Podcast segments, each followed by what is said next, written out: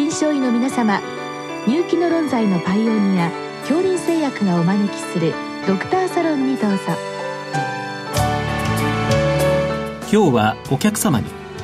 東海大学脳神経内科教授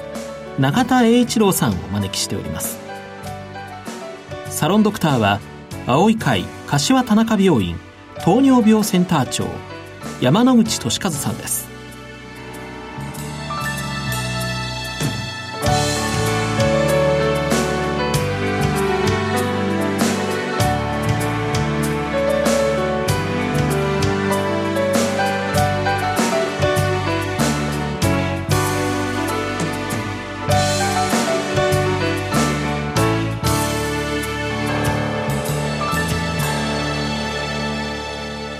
永田先生よろしくお願いいたします。よろしくお願いします。え今日は薬物乱用頭痛についてご教示くださいということでございます。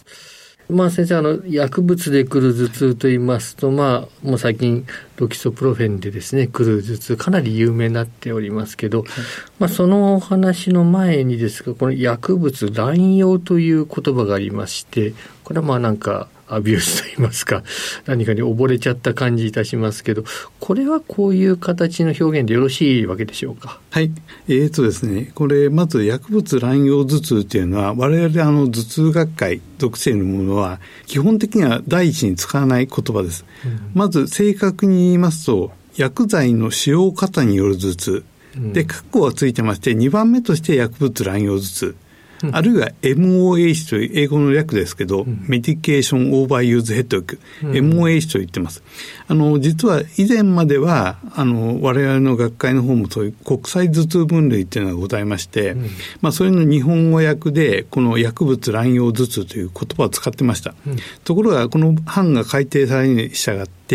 特に今使っている第3版というものに関しては、やはりあの薬物乱用という言葉が誤解を招くんじゃないかということがありまして、うん、あの、やはりアルコール中毒とか、麻薬中毒との患者さんと間違えられる、そういう印象を受けてしまうということで、まあ、我々の用語としては、薬剤の使用方による頭痛というのが、まあ、正式に言っております。はい。確かに、薬物と言いますと、まあ、ドラッグということで、そっちの方の薬剤と間違えられる可能性はありますですね。はい、はい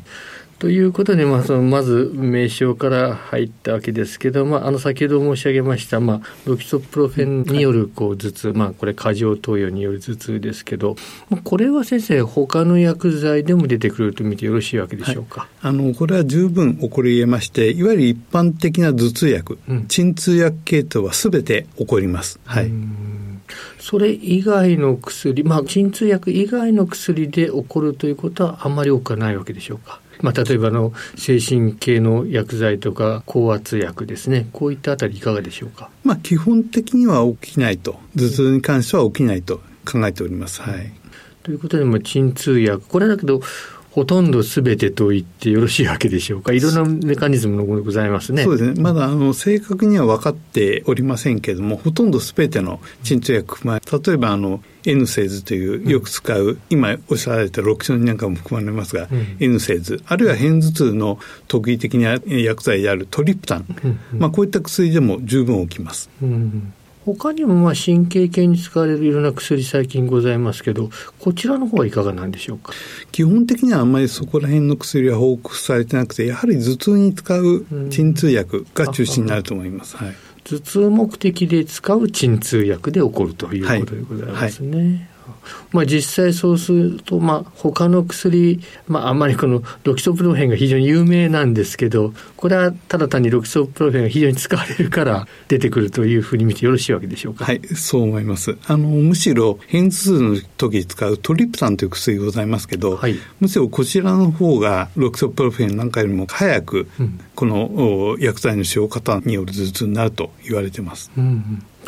今出てまいりましたけど、この片頭痛ですね、これも結構絡むわけでしょうか？はい、まあ、基本的には片頭痛の患者さんというのが、この薬剤の使用方による頭痛、MOH になりやすいと言われております。うん。それ以外にも何かこれ、なりやすいバックグラウンドですか、はい、背景ございますか？えっ、ー、と、今知られているところで言いますと、まあ、その方の社会的背景とか経済状況、うん、あるいは喫煙をされているとか、肥満とか、うんあるいは男女比言いますと女性の方がやはり多いと言われてますし、うん、あるいは最も多いのはやはり頭痛の回数が非常に頻回になっている方、うん、あとはやはり精神的にそういううつ症状が強いような方っていうのは意外となりやすいという報告があります。うんまあ、うつ状態とかいったものがバックにあると、まあ、いかにも起こりそうな感じはいたしますですね。実際にその頻度ですけれど、どのぐらいで見られるものでしょうか？えっ、と、今報告されている中ではですね、全体の頭痛の約1%と言われております。ただ、あの、私どものように専門で頭痛を見ているところになりますと、うん、約1割から2割はそういうような患者さんがいらっしゃっております。はい。これもまたあの最近よく知られてはおりますけど、これ、例えば同じ鎮痛薬をリウマチのような方、まあ、長期で、はい、あの毎日のように服用されている方いらっしゃいますけど、こういった方々では起きないということですが。はい、あのこれ、本当に不思議な話で、うん。まあ、あの一つこの作用基準の解明になるかもしれないんですけど、うん、今のところは基準分かってないんですが、うん、おっしゃる通りでリウマチなんかの患者さん毎日消炎鎮痛剤飲んでますが意外とこの薬物乱用頭痛っていうのは少ないと言われてます、うん、あともう一つですねあのこういう片頭痛の仲間で群発頭痛っていうすごい激しい頭痛を起こす頭痛ございます、はい、でこの患者さんも実は薬物乱用頭痛使用方による頭痛ですね。これが少ないという報告があります、でも正確な作用基準はまだ分かってないと思います。うんまあ、頭痛のメカニズム、どっかと共通する何かがあると考えてよろしいわけなんでしょうね。そうですね。ええ、実際にせあのこういった薬で、まあ、起きてしまった患者さん、どの程度使われているものなんでしょうか？えっ、とこれ実はですね、あの、その国際頭痛分類っていうのは診断基準、実はこれだけの条件をクリアすれば、あの、薬剤の使用方による頭痛、MOH だと言っていいよという診断基準がございます。うん、で、一つの目安として、うん大体、まあ、頭痛がですね、月の半分以上、15日以上またあるということが3か月続いている。はい、で、かつ、用法用量を超えた必要以上にそういう鎮痛薬を過剰に飲んでいる状態。もうこれだけの条件で一応当てはめてしまえば、一応診断としてはその MOH と言っていいだろうということになっています。量としてはそうしますと常用量ではあまり出てこないと見てよろしいですか？いや、常用量でもですね、毎日こう飲んでれば、やはり3か月以上飲んでれば出る可能性はあります。3か月以上そうですね。ですね。それは毎日ということですか？ほぼ毎日になると思います。まあ、そうしますと、そこに至るまでですね、時々飲んでいる豚腹みたいなものから皆さん入ってくると思うわけですけど、その状態ですと、あまり起こってはこないわけでしょうか？そうですね、そこで止められれば、まずいいんですが、うん、まあ多分知らず知らずのうちに、うん、あの、今簡単に鎮痛薬が手に入りますから、あの、ちょっと頭が痛いっていうんで、うん、何の気なしに毎日飲んでると知らないうちにこうやめられなくなってしまうという現象が起こると思います。うんまあ、例えば月に半分ぐらい飲むといったあたりが続いているようなケース、こういったケースはいかがでしょうか？そうですね、それがやはり3か月とかあ、何ヶ月も続くような状態であれば、これはもう危ないと思います。で鎮痛薬の種類、これはもう問わず、ほとんど頭痛目的のものでしたらば、すべ、て出てくるすべて起こる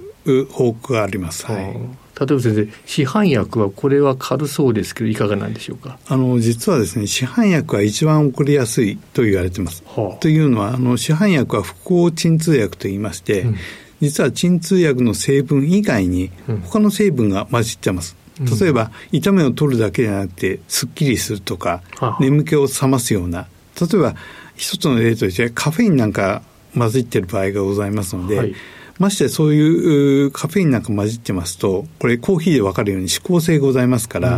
余計こう飲みたくなっちゃう、乱用したくなっちゃう、そういう誘発の要素がありますから、むしろ市販薬を我々が処方しないで、用法用量以上に市販薬を飲んでいるというのは非常に危険だと思います。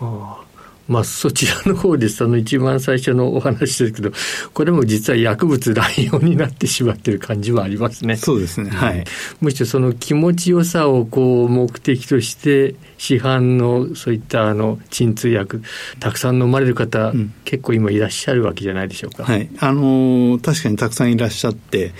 ただ最初のうちは確かに飲めば頭痛治ってるんですが、そういう方にお話聞くと、だんだん効き目が弱くなってくるんですね。ですけど飲まないよりは飲んだ方が少しマシだっていうことでどんどんどんどん錠数が増えていってしまう、うん、こういう現象が起きているようです。最後に先生これ中止させる離脱させる方法はこれいかがなんでしょうか、はい、あの非常にこれ難しいです、うん、あの我々頭痛専門で見ていてもなかなか一番難重する治療だと思います。まあ、基本的には原因薬剤をやめるというのが第一原則です。で、その前になんでこういう薬物乱用、あるいは薬物を使用方に飲んでることがいけないのかっていうことを患者さんにやっぱりちゃんと理解してもらう。これが第一です。そこを理解してないとですね、一回やめてもまた再発してしまうということはよくありますから、まずはそこを十分教育する。で、次にですね、あの、基本的には薬剤の中止ですけど、いきなりやめてもですね、これやめられないんですね。で、あの、あとは急にやめたりすると、反調頭痛と言いまして、跳ね返りの頭痛が、さらに強い頭痛が起きてしまうことがあるので、まあ基本的には外来なんかですと、徐々に上数を減らしていくということをします。ただ、それもですね、なかなか容易じゃないんで、その減らすにあたっては、いわゆる頭痛の予防薬というのが今いくつか知られております。例えばあの抗うつ薬とか、うんうん、抗転換薬とか、あるいは最近ですとその特に片頭痛の特効薬になる CGRP という抗体製剤が出ておりますので、これは片頭痛に効くんですが、まあそういう予防薬を使いながらその豚腹の急性期の鎮痛薬を減らしていくと、まあそういうような手段を取っております。うんまあそうなりますとかなりこれ依存症対策に近くなりますから、まあかなりこれ先生のような専門医の方が必要になってくる感じでございますね。そうですね。なかなかあの、その理解していただくのが一番苦労するところで、でもそこを分かっていただけないと、やはり再発してしまうんで、そこはやっぱりしっかり教育していくべきだと思います。うん、まあ一般医科としては、まあまずですね、そういうところに至らないように、まあこういうところ知らない患者さんに向けて、まずその鎮痛薬が常用されないようにという、まあ、このあたりをよく注意するということが大事と言えますですね。はい、そう思います。あの、そこまで至ってしまうと非常に厄介ですので、うん、至る前に注意していただくっていうのが一番重要だと思います。山先生、今日はありがとうございました。ありがとうございました。